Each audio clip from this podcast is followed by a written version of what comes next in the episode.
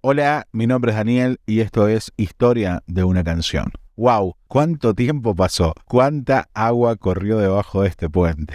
Les pido perdón si esperaban episodios más seguidos. Realmente se me complicó. Pero acá estamos para seguir hasta terminar la primera temporada del podcast. Abro asterisco para darles las gracias a todos. La verdad que la repercusión del último episodio tuvo una llegada inimaginable gracias a los seguidores de los más de 40 países que se prendieron. Sí, chicos, eh, los, los conté más de 40 países. Lo mínimo que tengo que ser es agradecido por estar ahí bancando la parada. Al público de Apple, de Google, de Amazon Podcast, también posta le quiero dar las gracias por hacer girar la rueda en las diferentes plataformas. Por eso ahora les propongo, ya que se ha armado una comunidad copada, que han participado dejando sus respuestas en el box de preguntas de Spotify, que si quieren podemos sacar captura y subirla a sus historias de Instagram y me pueden etiquetar arroba danielherrera.cm, así comparto y voy viendo sus reacciones sobre este episodio en particular. Y además también me gustaría que me recomendaran alguna canción de la cual les gustaría que hiciéramos un episodio. ¿Por qué no? Si en definitiva esto es por y para ustedes. Tal vez les guste escuchar una historia, la historia de la esquina, dice Chizo en el legendario Insoportablemente Vivo del año 2001. Es esa la historia de la que hoy vamos a hablar, de la canción La balada del diablo y la muerte. Es una canción en la que vamos a estar todos de acuerdo que más de un 80% de Argentina y por qué no de Latinoamérica también la conoce al menos por esta frase que dice, estaba el diablo mal parado en la esquina de mi barrio todos, nuestras abuelas, nuestras tías, nuestras madres, todos alguna vez nos dijeron, ay, esa es la canción del diablo, mira lo que dice, saca eso, hijo.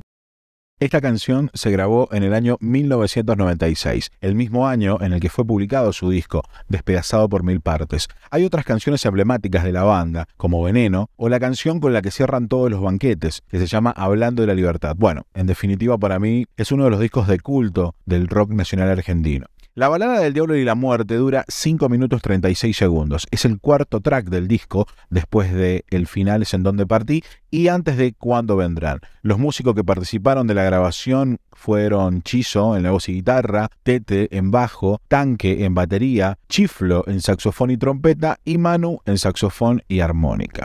A ver, ojalá que se entienda. Estaba el diablo mal parado en la esquina de mi barrio. Diablo, esquina, ¿Qué lugar la esquina del barrio, no? No es cualquier lado en el barrio, es la esquina, lo sabemos. Estaba con la muerte, el mal, alguien viene llegando. El ser humano lo miraban y se reían, él esperaba a alguien. ¿A quién? Al tranza. Abro el paréntesis ahí para decir que leí en algunas interpretaciones antes de hacer el episodio que decían que se refería al tranza. Pero según mi interpretación de este episodio, digo que no sé. Según mi percepción, no.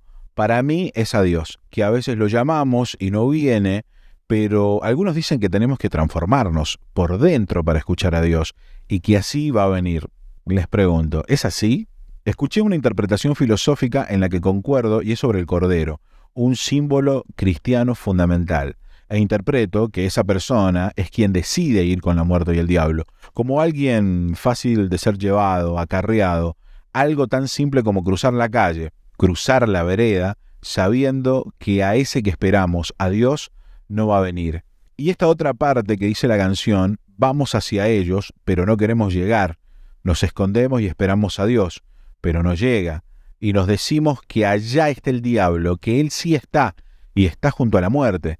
Entonces no sé si espera un tranza. Son interpretaciones. Después dice, y temblando como una hoja, decide cruzar para encararlos. Allá estaban el diablo, la muerte, también el alcohol, la droga, esa rama para convidarlos, los males. Claro, esta vez lo dejaron bien plantado. ¿Hubo otras veces que esperó a Dios? ¿Esta vez se cansó de esperar? Bueno, cruzó la calle, allí fue a charlar, hasta parece que es amistoso el encuentro. Siempre el principio de los males parece la solución, ¿no? Se cuentan sus vidas, sus fracasos, el mundo siempre loco, como todos lo conocemos, y acá creo que viene el eje central de la canción. Se terminan poniendo de acuerdo que más allá de los males mayores que eran ellos, la muerte y el diablo, estaba él, el ser humano, quizás el mayor mal de la humanidad en la vida terrenal. ¿Cuántas veces pensamos que somos los artífices de nuestro propio mal en la tierra? En definitiva, lo más oscuro éramos los humanos, o lo somos, y de eso se habían dado cuenta en la esquina del barrio. Claro, ¿no les pasa que a veces pensamos que hasta el cielo fue comprado, que a eso en lo que depositamos la fe sentimos que hasta ya no existe? Bueno, el mensaje filosófico creo que es ese, pero es esperanzador a la vez. Cuando sintamos que las cosas no salen, que nadie nos escucha y que se nos presentan los males del otro lado de la vereda, creo que es cuando debemos reflexionar en no caer, en no cruzar la calle, en seguir adelante, porque en la mayoría de los casos a veces atentamos contra nosotros mismos y nosotros somos quienes tenemos ese poder de superarnos. Esa es mi interpretación en la que más puedo llegar a caer. Y en este episodio quiero que todos los que están escuchando del otro lado dejen su interpretación en el box de preguntas acá de Spotify y la voy a estar compartiendo en mi Instagram.